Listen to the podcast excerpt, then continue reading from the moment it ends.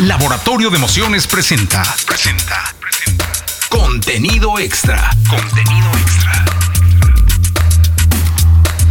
Esto es contenido extra, el podcast eh, de Jesse Cervantes que hemos venido haciendo desde hace un buen rato. Y este es un muy buen amigo de hace mucho tiempo, eh, que de pronto yo asumí que ya habíamos grabado. O sea, como que cuando hice, pensé el podcast, dije, es indiscutible que él va a estar.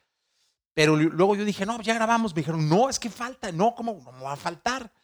Pues faltaba Mondra, eh, Jorge Mondragón, que está con nosotros, al cual saludo con cani. ¿Cómo estás, Mondra? Mi querido Papazur, la verdad qué gusto, ya son muchos años, ya son muchas canas. Sí, que nos conocemos. Debo decir que cuando yo llegué a México, eh, 1992, eh, la única persona que realmente se portó poca madre, amigo, vente, convivamos, tacatá, fue el querido Mondra. O sea, realmente eras como mi único amigo. Pero nos conocíamos desde Guadalajara. Sí, nos conocíamos de Guadalajara. Nos eso fue antes del 92. Fue que 89, 90. Por ahí, 89. Sí, sí, sí, una cosa de esas. ¿Cómo han pasado los años? Como dice la canción, mi querido Mondra. No, no, no. Yo, yo por eso digo que cuando éramos jóvenes, we were young, handsome and stupid. No, we are just stupid. Oye, ¿qué no ha hecho Mondre en la música, caray? Uy, pues no, ahora sí que pues, componer una canción. Pero te han compuesto. Pero me han compuesto varias.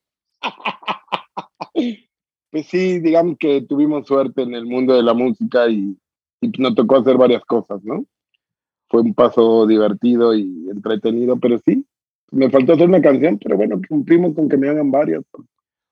Oye, Mondra, fíjate que te extrañé en el documental. Eh, sí, fíjate que yo me enteré hasta que salió el documental. No sé si que Gustavo no quería que le, le robaran la atención o qué, porque sí, me llamó la atención. Aparezco un momentito en una escena de ahí de Molotov y aparezco en un comentario de los Tacuba, pero nunca me llamó ni para hablar, ni para nada. Me, me, no sé, será que su memoria le está fallando de quién le presentó a las bandas, pero bueno. Oye, no, porque sí hay que decirlo en este podcast, eh, sí es impensable eh, esa parte de, la historia del rock en español, en concreto finales de ochentas, todo noventas, principios de dos miles, si, si, la primera década de los dos miles, sin pensar en ti en ti como figura, como descubridor, como manager, como presentador, como de... Yo me enteré del documental hasta que supe que estaba, me, empezó a llamar gente, oye, que te vimos en el documental. Y cuando me metí, vi que era una escena cuando estaba en un estudio con Molotov y cuando los Tacuba hablaban del Lollapalooza. Oye, ¿qué fue lo primero que, hiciste en el rock? ¿Cómo caes en las garras del rock en español?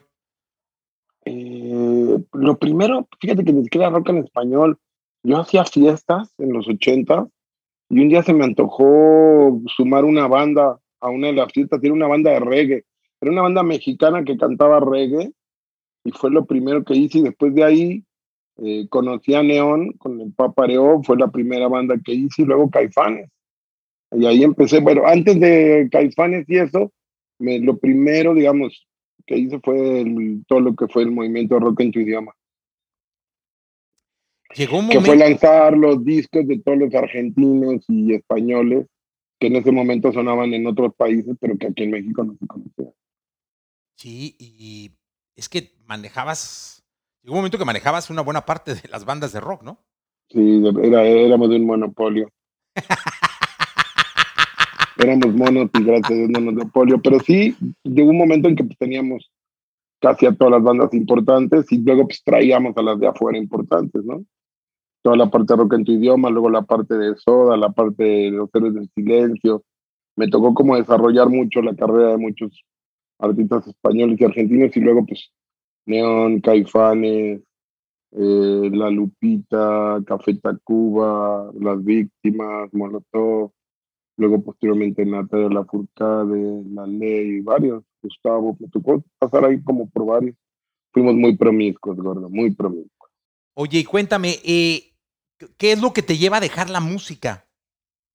Estaba cansado de salir de gira. Después de 27 años de vivir siempre, porque cuando le empezó a ir tremendamente bien a Molotov, hubo años en que había 180 shows en un año. Y si pones a hablar 188 años, como si tocáramos un día sí, un día no.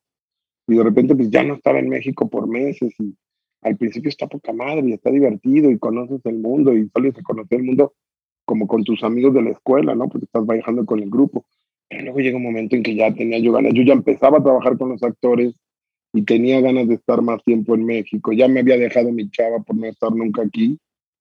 Y de repente dije, me quiero bajar, ya quiero estar un poco más estable en México y más el no aguantar ya los músicos ya después de tanto tiempo, el haber tenido la suerte de haber hecho muchas cosas, de haber descubierto muchas bandas y que como que sentía que ya había hecho bastante por, por, por, por, por, por esa disciplina y que tenía yo ganas de hacer otras cosas y sobre todo que tenía ganas de ya no estar viviendo con una maleta. Oye, dime una cosa, ¿y te quedaron grandes amigos? Sí, sí, te puedo decir que sí me quedaron grandes amigos que no necesariamente son los que tú piensas que van a ser tus amigos. ¿No? A veces piensas que estos son tus amigos y no son los que a la, a la postre te quedan, pero sí me quedaron muy buenos amigos en, de la industria que hasta el día de hoy siguen siendo cercanos a mí. Oye, si tuvieras que manejar a, a un artista eh, o a una banda de música ahorita, ¿a quién manejarías? Pues a mí la, la banda que siempre me ha parecido la mejor banda de rock hispanoparlante, y yo digo que son los Beatles en español, sería Café Tacuba. Creo que es la banda más interesante, inteligente y creativa que haya habido en el rock en español, sea del país que sea. Oye, y dime una cosa, eh, ¿qué pasó con el rock en español? ¿Tienes como una idea de...? de... Pues se acabó la, se acabó la, se acabó la creatividad, se acabó, eh, eres tan bueno como tu última canción. Y siento que, las bandas cuando se instalan en un lugar cómodo, dejan de componer, o no sé si es que el hambre o la necesidad o las penas los hacen componer, pero lo que termina pasando es que hayan una zona de confort y ahí se quedan o, o, empiezan a ganar mucha lana tocando y entonces tocan y tocan y tocan y ya no tienen tiempo de componer. Pues son muy pocas bandas las que siguen componiendo disco a disco y que dices, wow, siguen haciendo grandes canciones. De hecho, fuera de Café Tacuba y Zoé, no veo a muchas bandas que compongan álbumes. Hay bandas que te componen un disco con un hit, dos hits, pero álbums es muy difícil, muy, muy difícil. Oye, y, soy testigo que llevabas una gran relación con Gustavo Adrián Cerati. ¿Cómo era Cerati? Ah, pues lo que pasa es que como lo conocí desde el principio, desde la primera vez que llegó a México, y en ese entonces los tres de ellos salíamos a rolar por el DF en mi Volkswagen, pues ya cuando eras un amigo de él cercano, pues era, e, era súper, era un hombre súper sencillo, súper crítico, siempre como buscando aprender, como buscando escuchar, era muy divertido. O sea, salir a comer o salir de fiesta con él era divertido, era súper buena persona. Y puede entender que después el rollo de, todo lo que pasaba alrededor de él y, toda la gente que atraía lo hacía estar muy a la defensiva a veces, por lo cual para cierta gente podría parecer cerrado, diferente, distante, pero conmigo era, era, éramos como un igual, entonces realmente te puedo decir que que era un súper buen ser humano y, siempre tuve la suerte de que cada vez que componía un disco me llamaba y por alguna razón yo llegaba a su estudio y me ponía las canciones justo terminando el disco antes de que el disco fuera a salir. Le gustaban mis comentarios, le gustaban mis opiniones. La verdad que la persona a la que yo conocí era un tipo muy sensible. Oye, ¿él eh, es el personaje más grande que ha tenido el rock en español? Sí, sí creo que él es uno de los personajes o el personaje más grande que ha tenido el rock en español. Sí, creo que es el icono del rockstar latinoamericano. Eh, en cuanto a lo que representa el, eh, eh, el movimiento en sí, ¿no? Es como la cara, la punta de la lanza, ¿no? Porque después podrás hablar de que si los caifanes, de que si los prisioneros o que si Fito, que si Charlie, pero yo creo que Gustavo fue el que masificó y, y, recorrió todo, todo, el mundo, sobre todo Latinoamérica y Estados Unidos, eh, expandiendo la voz del rock en español. Y sí creo que es el, es la, es el cantante del rock en español. Sí. Es el cantante. Sí, seguro. Digo, para, muchos. Realmente él, forjó una generación, ¿no? Totalmente. Y abrió un mercado para varios. Incluso hasta de músicos, porque yo sé que ha sido lo de muchos músicos. Sí, porque el tipo realmente era muy talentoso para componer, para cantar, para tocar la guitarra, eh, y siempre estaba en la búsqueda de nuevos sonidos, y siempre estaba un paso adelante en los demás. Todas fueron los primeros que te armaron un show especial ahí a verlo en vivo, eran los únicos que estaban volteando hacia afuera tratando de montarte un concepto cada vez que tocaban. Sí, para mí siempre estuvo un paso adelante los demás. Oye, a ti te tocó, mi querido Mondra, toda la bella época donde se firmaban contratos millonarios, se metían y se grababan álbumes. En, en, exactamente. En estudios en Nueva York, en, Nueva York, en Londres. chorros de miles de dólares para hacer videoclips, eh, chorros de miles de dólares para hacer promoción. Eran las buenas épocas. Donde pues todo era como maravilloso, eran los, los años maravillosos de la industria de la música. Del rock. Del rock. Yo creo que fueron los noventas y un poco de los, la mitad del 2000. Y ahora todo cambió. Ahora eh, entraron al juego las plataformas digitales, entró al juego YouTube, eh, las compañías de discos seleccionan más a los artistas, los buscan en YouTube, en TikTok, en Instagram. Las compañías de discos, ¿qué hacen las compañías de discos? Cuéntame. ¿Qué hacen las compañías de discos? Fíjate que también las compañías de discos fueron una de las razones por las que me retiré. Llegó un momento en que me cansó ver cómo después de haber despilfarrado todo ese dinero del que hablamos, después de haber derrochado dinero, y cuando vieron que se les empezó a hacer chiquito el negocio, decidieron que entonces querían ser managers. Entonces también ya querían un pedazo del management, querían un pedazo del merchandising, querían un pedazo de, del touring. ¿Y, ¿Y por qué? Y creo que también están pagando el precio de eso mismo, ¿no? De, de, de haber hecho un tanto despilfarro y de no haber sabido eh, economizar o guiar, ¿no? Como tenía que ser. Y hoy en día, bueno, ¿cuánto será un presupuesto? Yo creo que hoy en día el presupuesto de un disco es lo que nosotros teníamos para un video. Sí, seguro. Segurísimo. Eh, creo que hasta por ahí hasta de dos discos, ¿eh? Ah, hasta de dos discos, sí, totalmente de acuerdo. Entonces, eso no quiere decir que no haya habido gente buena, productiva interesante en la industria del disco, porque tampoco los podemos satanizar. Creo que ha habido de todo un poco, ¿no? Buenos y malos. Y gente que ha hecho muchas cosas, gente que ha hecho muchas cosas buenas en la parte creativa, ¿no? En el AIR. Y gente que ha hecho muchos errores en la parte del marketing. Yo me acuerdo cuando yo trabajaba en EMI, el presidente de EMI en ese entonces era un financiero, Roberto Piay. Y a mí me toca lanzar a los seres del silencio. Y recuerdo que tuve un gran, gran, gran, gran, gran problema. Y de hecho yo creo que fue el motivo de mi salida de la EMI, que yo me había gastado 200 mil dólares en el marketing del disco Los Seres del Silencio. Y él no podía entender cómo me había gastado 200 mil dólares en una banda de rock se gastaban, ellos se gastaban millones en bandas de pop, ¿no? Y pues ese disco de Los Héroes del Silencio, pues imagínate, entre dos tierras vendió millones. Entonces era, eran otros tiempos, ¿no? Realmente eran otros tiempos y también pues, el, pop generaba también otras cantidades, ¿no? Y ganaban otra cantidad de dinero brutal y su manera de distribuir el dinero y su manera de decirte cuánto te dan de regalías y cuánto supuestamente te costaba hacer el disco. Me acuerdo famoso truco de la manufactura que te metían ahí para quitarte dinero de tus regalías. Pero bueno. Y ahora viven de los, de, los centavitos que les da Spotify. Totalmente. Y, ninguna de las plataformas, de las disqueras logró realmente establecer una plataforma de streaming de música. Todos lo intentaron, ¿no? Eh, fíjate que no, no, no, no sé, pero ninguna hubiera sido una buena idea. Con todo el catálogo que tienen, Sí, pero lo intentaron, porque me acuerdo que en algún momento Universal hablaba de eso y Sony hablaba de eso, pero nunca pasó. Nunca pasó. y, hoy son artistas, ah, bueno, no, todos, algunos son de los que tienen, o sea, ¿cuántos eh, eh, seguidores tienes? cuál es tu engagement, te firmo.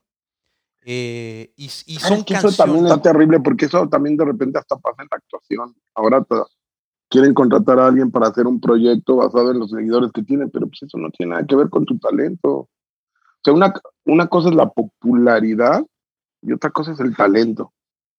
El problema es que ahora todo el mundo pues nada más está interesado en la popularidad. Entonces, ¿cuántos seguidores tienes para saber hasta dónde voy a llegar en mi alcance? Pero eso no tiene que ver con, con el talento, porque pues cuando encuentras un buen artista que va a componer una buena canción por primera vez, pues por ahí no tiene muchos seguidores, por ahí nadie sabe quién es. Y te puede reventar una película.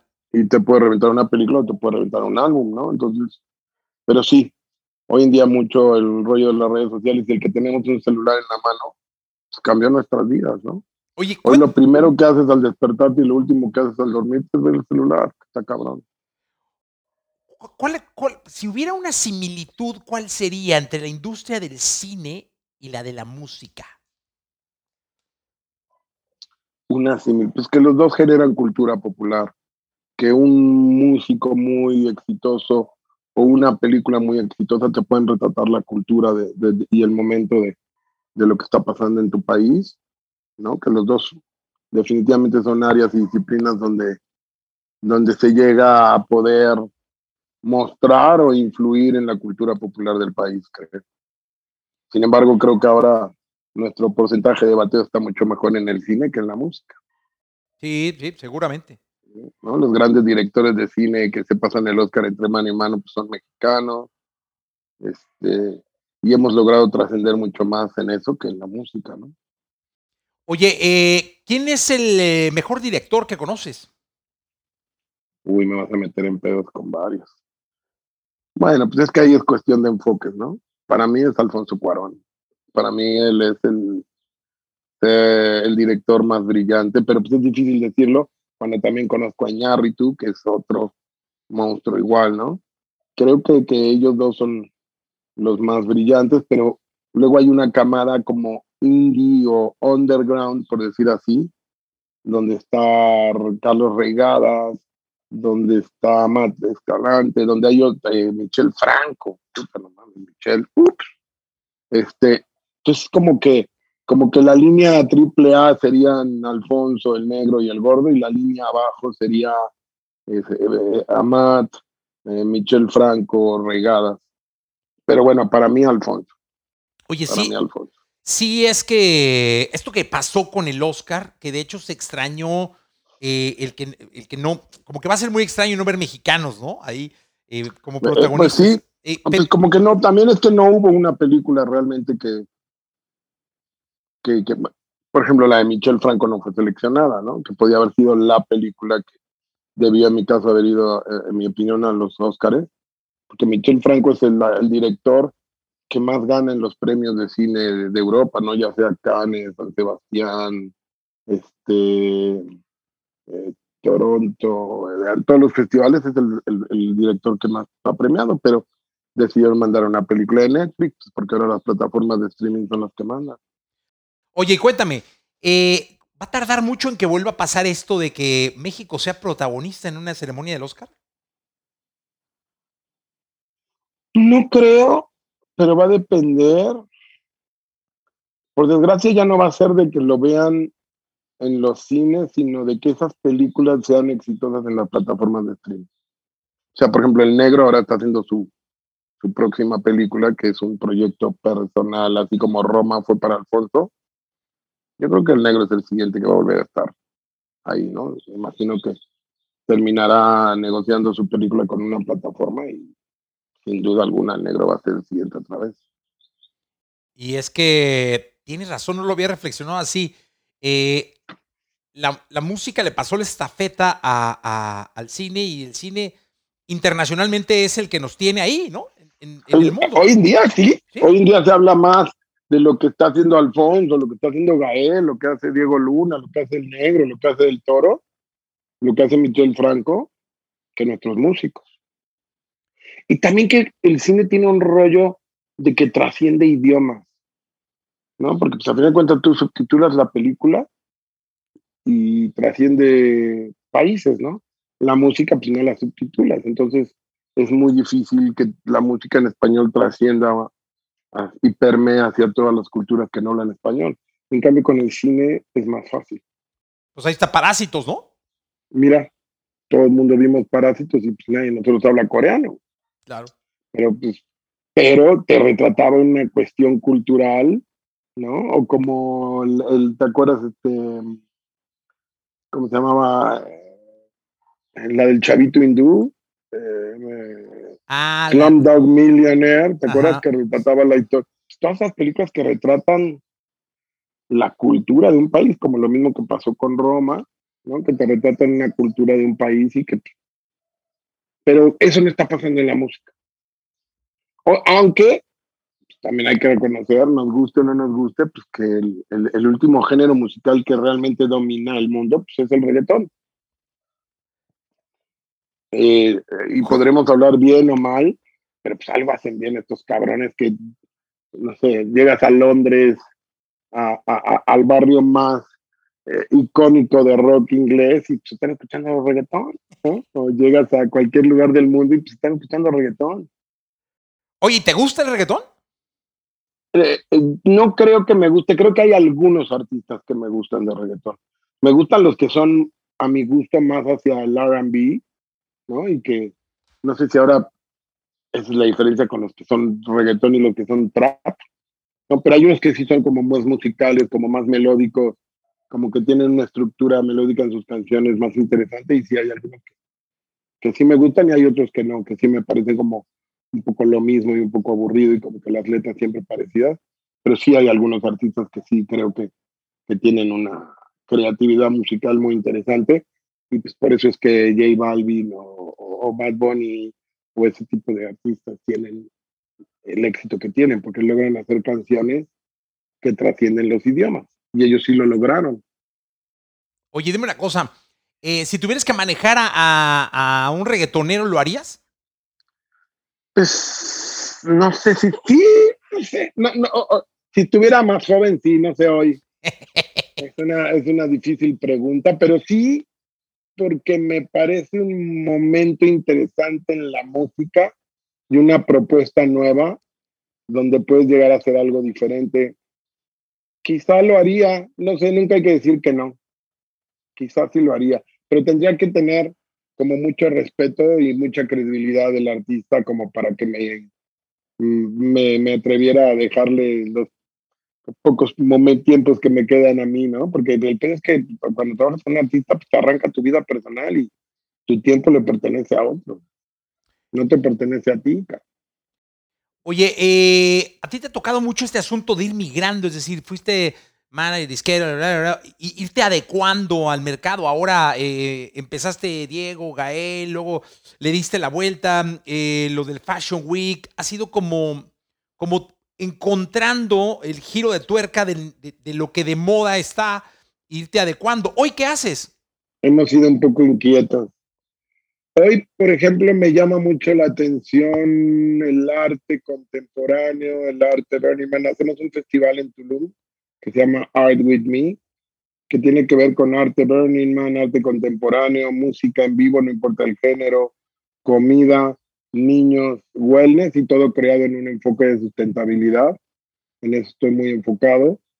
Y, y, al trabajar con los actores, así como cuando estás con los músicos tienes que aprender a hacer giras y a grabar álbumes, trabajando con los actores tienes que aprender a hacer películas, a hacer series, a hacer obras de teatro. Y en este momento, una de las disciplinas que más se ha visto o se verá beneficiada por la pandemia pues, es el mundo del contenido. Pues, ¿cuánto Netflix viste? ¿Cuánto Amazon viste ahora que estuviste guardado en tu casa? ¿Cuánto HBO? Entonces, hay una hambre tremenda por producir más películas, por producir más series estoy muy interesado en esa área de la parte del contenido, de poder desarrollar proyectos, ya sean documentales, series, ficción, películas, para, para el mundo del contenido. Y el mundo de, digamos que yo digo que me muevo entre la moda, el arte, la música, el entretenimiento y los deportes. Sería como, pero digamos que mi bebé ahorita más cuidadoso es este festival de arte que hago en, en Toulouse. Sí, eh, corrígeme si estoy mal. En la música, el AIR es el personaje que desarrolla el talento del artista, es decir, es el, que originalmente tendría que descubrirlo, grabarlo, presentarle al productor y entregar el producto para que el de marketing lo promueva, la, la, la, la, la. En el cine, ¿quién sería ese personaje? En el cine es el director. O sea, no hay una IR. Eh, es el director, porque el director es el que al final de cuentas escoge quién queda.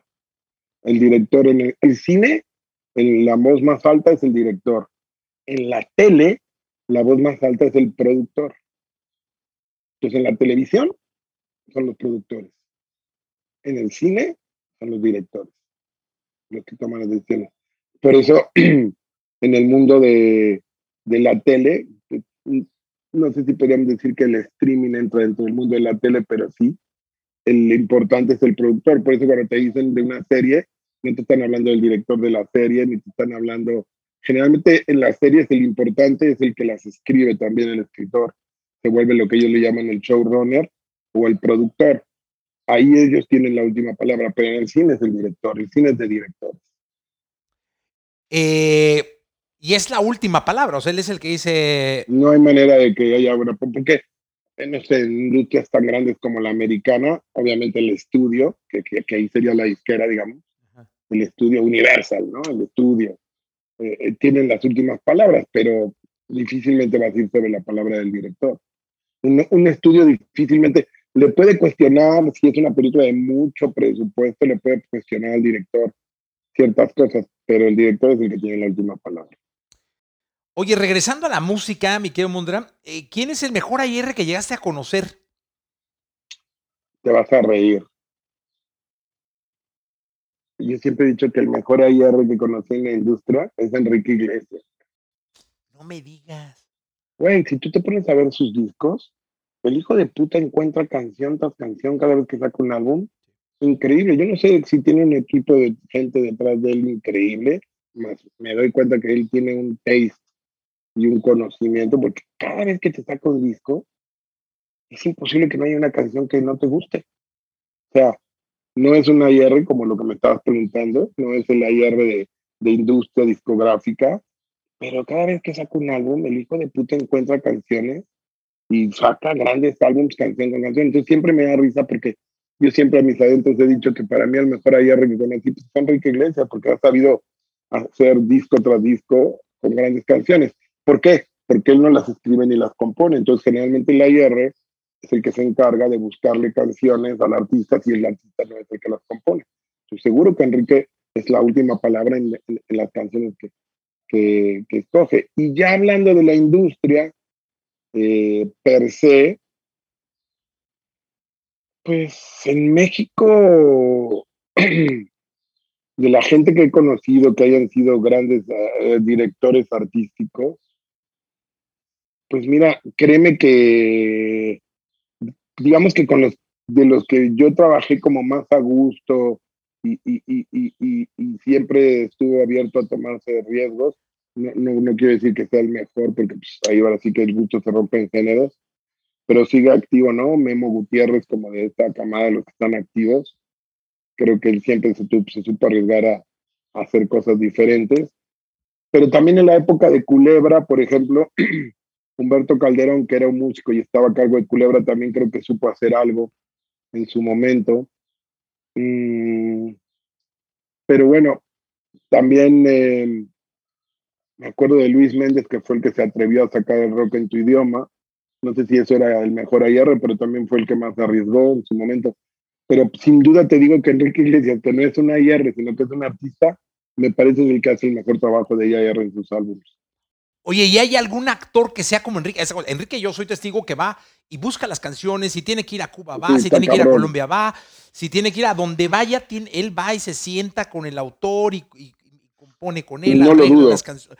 O sea, él viaja para hacer un trabajo de scouting, él está súper pendiente de absolutamente todo lo que pasa en lo que va a grabar y creo que sí es un eh, hitmaker y es alguien que se procura por, por estar... Pero no compone, por eso es que todavía está más cabrón lo que hace.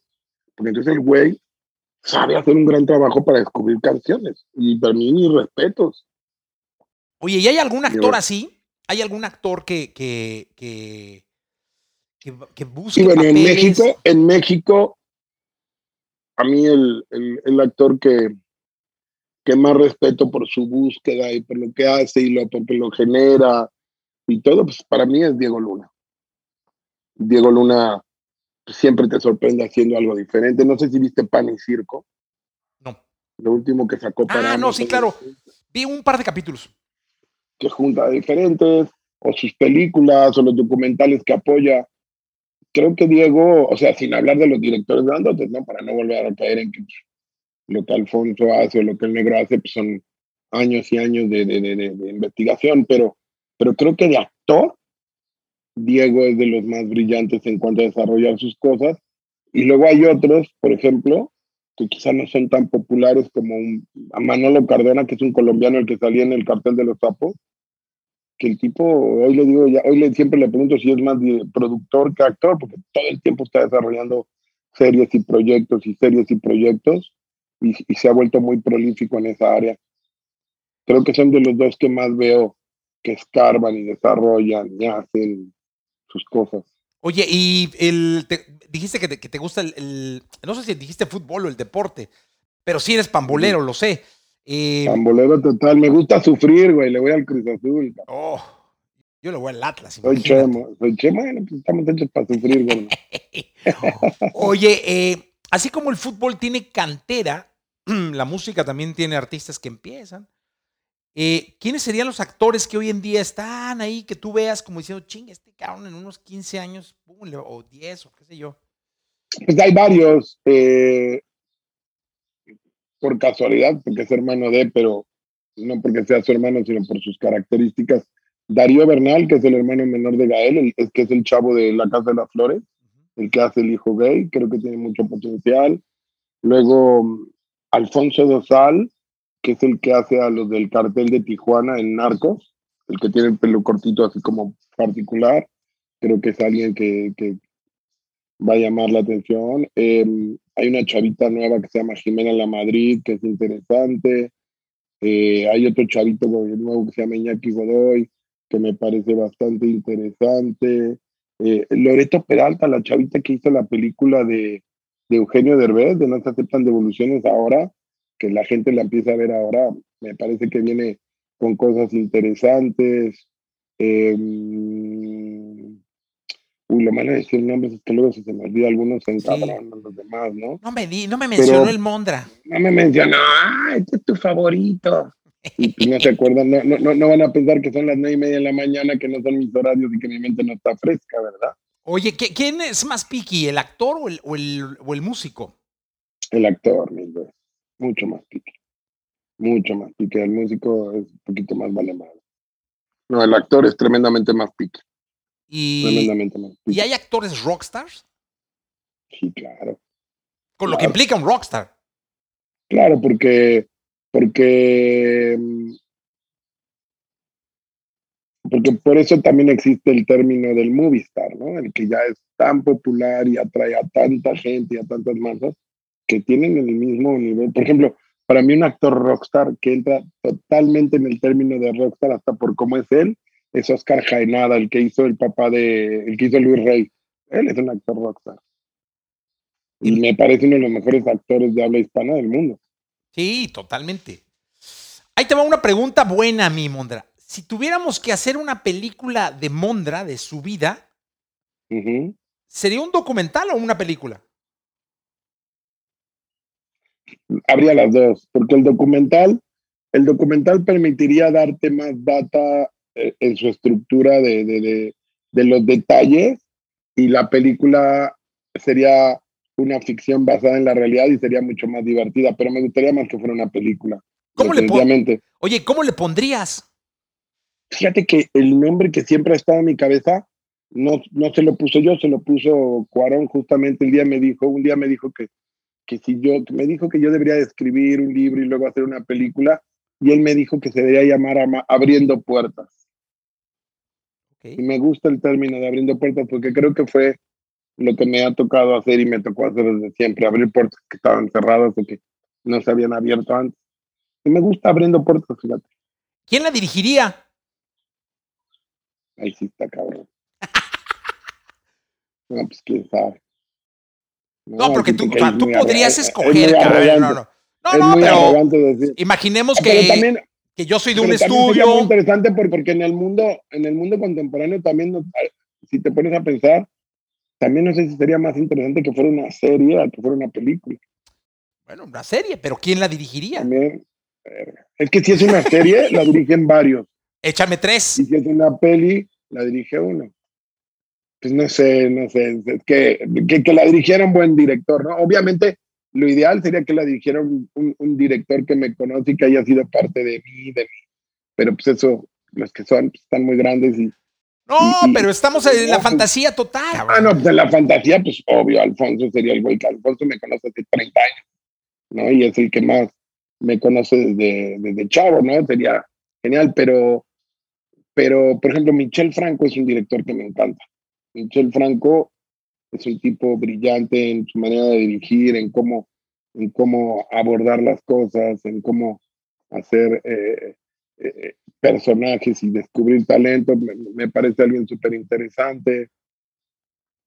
Y luego si tuviera un toque como de comedia inteligente, pues Gary Alarraqui también me gusta en su manera.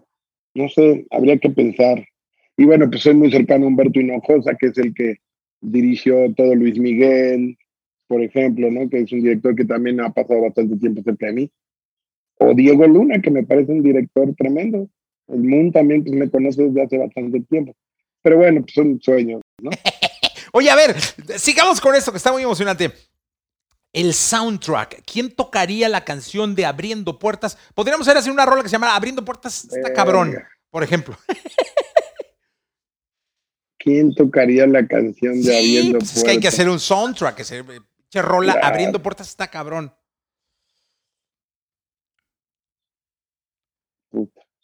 puede ser, es que es difícil. pero puede ser reggaetón o puede ser de, una cumbia. No, no, no, podría ser reggaetón. Tiene que ser rock, ¿no? Tendría que ser rock. tendría que ser un rock.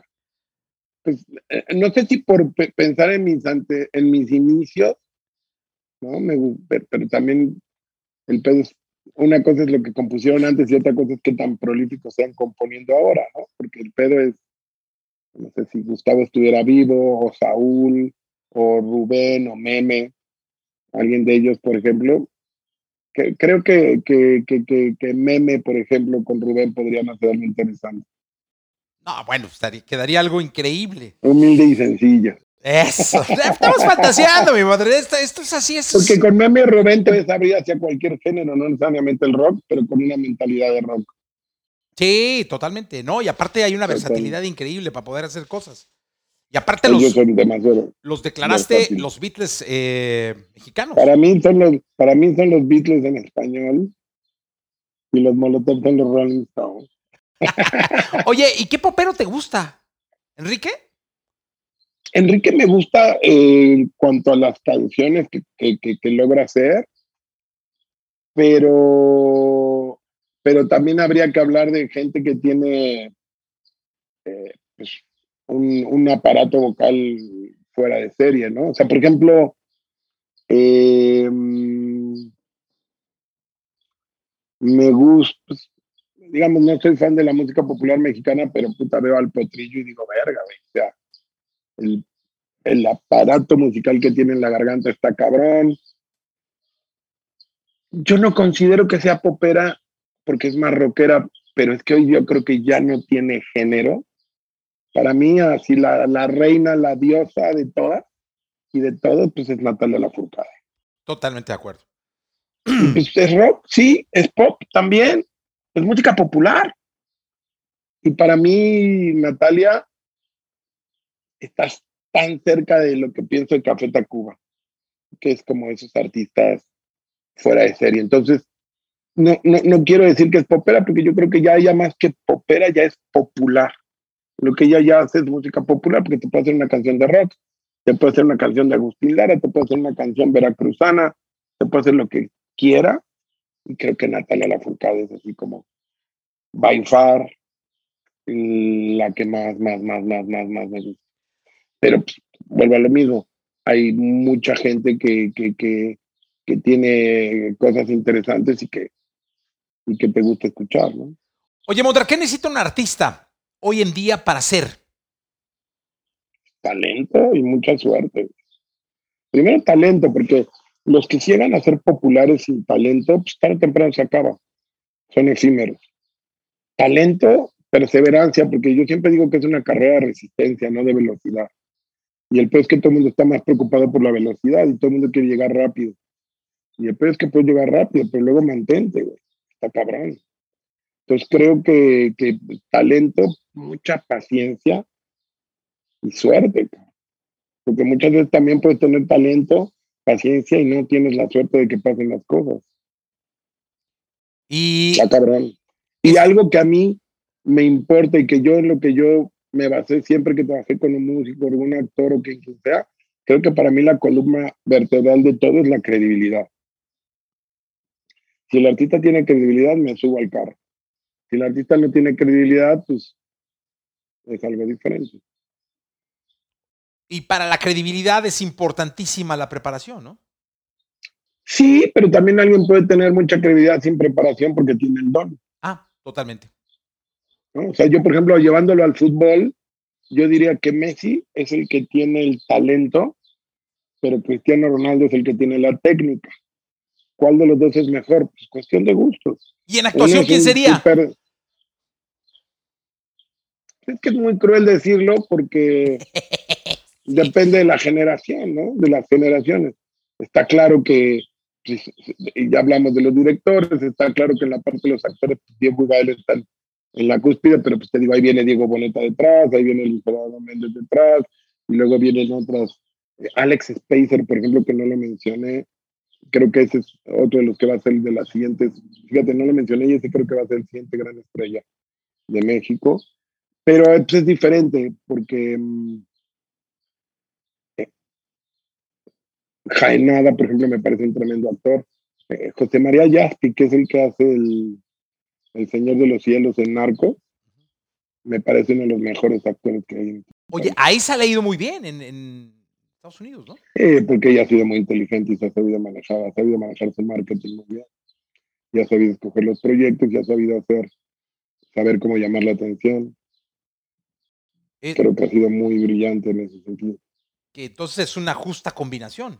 Claro, porque tus carreras se hacen más de las veces que dijiste que no, que las veces que dijiste que sí. Y ahí es donde tienes, eh, eh, es muy difícil saber decir que no. Porque hay ofertas que son muy tentadoras que quizá tienes que decir que no y es muy difícil. Es mucho más difícil decir que no a decir que sí. Sí, y muchas veces los no forjan mucho más el carácter. La carrera y, las cosas que haces que los sí. Sí, totalmente. Y como manager es, es, es, complicado convencer a que digan que no. Sí, sí, el pedo es el dinero porque muchas veces tienes que tomar una decisión basada en la carrera, pero pues el artista necesita el dinero y pues muchas veces el dinero es un mal consejero, ¿no? Puedes haber, puede haber un proyecto en el que te van a pagar mucho, pero que no va a ser bueno para tu carrera y si el artista necesita dinero, es difícil, ¿no? Que el artista puede decir, puta, sí, necesito dinero, pero estás de acuerdo, estoy de acuerdo que este proyecto hay que dejarlo pasar. Es cabrón. Y generalmente los mejores proyectos que reciben los actores no necesariamente son los mejores pagados son los que tienes que arriesgar más. Oye, el prototipo, el, es, es, yo siempre he respetado mucho la carrera de los, de los músicos, los actores, porque creo que es muy complicado lidiar con la fama y los egos y la gente que se acerca. Sí, fama y fortuna, ego, todo el pedo. Eso luego puede, no sé si decir deshumanizar o envolver o qué sé yo. Ya cuando llegan a ese nivel, ¿se pierde la gratitud? En un alto porcentaje sí, pero no todos. Sí hay algunos que no la pierden, sí hay muchos que la pierden, y sí hay algunos que la pierden y luego la reencuentran. Depende cómo te vaya en la vida. O sea, también sí hay un alto porcentaje que la pierde. Se pierde la memoria también. Sí, claro, igual que con los músicos. La fama y la fortuna afectan la memoria. Y es muy cabrón cuando tienes a 10 personas diciéndote que eres un chingón llega un momento en que dice, pues sí, claro, soy un chingón, y pues todo pasó gracias a ellos, ¿no? Se les olvida que pasó. Pues lo que te digo, lo del documental de Rompan Todo, pues el güey que lo hizo, se le olvidó quién le presentó a las bandas mexicanas que lo hicieron popular en este país. se me dio risa de, ay, se me olvidó meterte en el docu. Mm, ¿Será que no querías que la gente sepa que el que te presentó a las bandas fui yo? ¿O fue meramente descuido? Nunca sabes, ¿no? Una de dos. Pues sí, se pierde la memoria. Se pierde la memoria. Nos hacemos viejitos, yo también ya te prendo la memoria, por eso digo que siempre sigo aprendiendo. Ya se me va olvidando, ya se me olvidan hasta. Llega alguien y te saluda, ¿qué onda? ¿Cómo estás tú por dentro? No, me acordaste el nombre, güey. Tú eres muy difícil de olvidar. ¿Para dónde va la música, Mondra? Ay.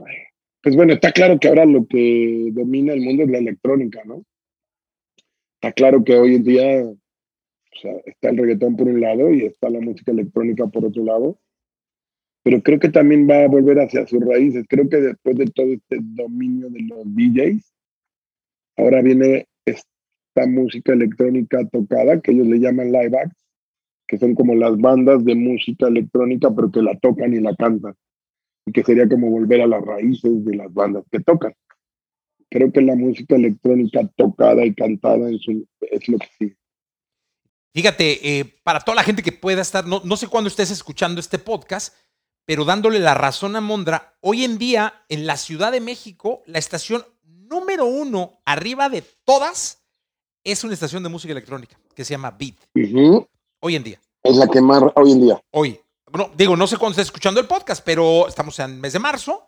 Eh, y en el mes de marzo, la lección número uno, que tiene número uno dos meses consecutivos, es una lección de música electrónica. Mira, pues entonces no, ah, sigo, no estoy tan errado, estoy viejito, pero todavía latino. No, y estás metido en, el mundo del entretenimiento. Y sí creo que ahí es donde está, ¿no? El, el, punto y que ahí va a venir una evolución desde hacia dónde va la música electrónica y qué es lo que sigue. Pero mira, no sabía eso que sea la radio más escuchada, pero bueno, no me sorprende. Oye, y en el entretenimiento. y en el entretenimiento todo va para el celular, ¿no? Definitivamente. No nada más en el entretenimiento, en la vida misma. Toda tu vida va para el celular. A mí ya me deprime. No sé si tu celular te entrega tu reporte semanal de cuánto tiempo estuviste en la pantalla. ¿No te deprime? Sí digo que no me, ya, cabrón, apaga esa madre. O sea, lo ves y, te dice tú, no, no, te pasaste veintitantas horas pegado en el celular y, un promedio de nueve horas. Y dices, madre, güey, te cae y dónde estoy viviendo adentro afuera. No sé, vas a un evento, vas a un concierto, vas a una fiesta, vas a un, a un paisaje y te ves a todo el mundo queriéndolo vivir adentro de su celular en vez de viviéndolo afuera, güey. Pues ya no nada más en entretenimiento, todo va para el celular, pero sí, todo va a pasar a través del device, del aparato que traigas pegado a ti. Y, y además esta pandemia que, pues, en la que estamos todavía hoy en marzo del 2021, también eh, incrementó mucho el consumo de contenido digital en, en, sus diversas Claro, porque te guardaron en tu casa, solo o acompañado con tu familia, con tu esposa, con tus hijos, sin nadie. Y pues la única manera de tener contacto con el mundo pues, era tu celular y la tele, ¿no? Pero principalmente tu celular. Entonces la pandemia aceleró la necesidad, la dependencia de nuestro celular definitivamente.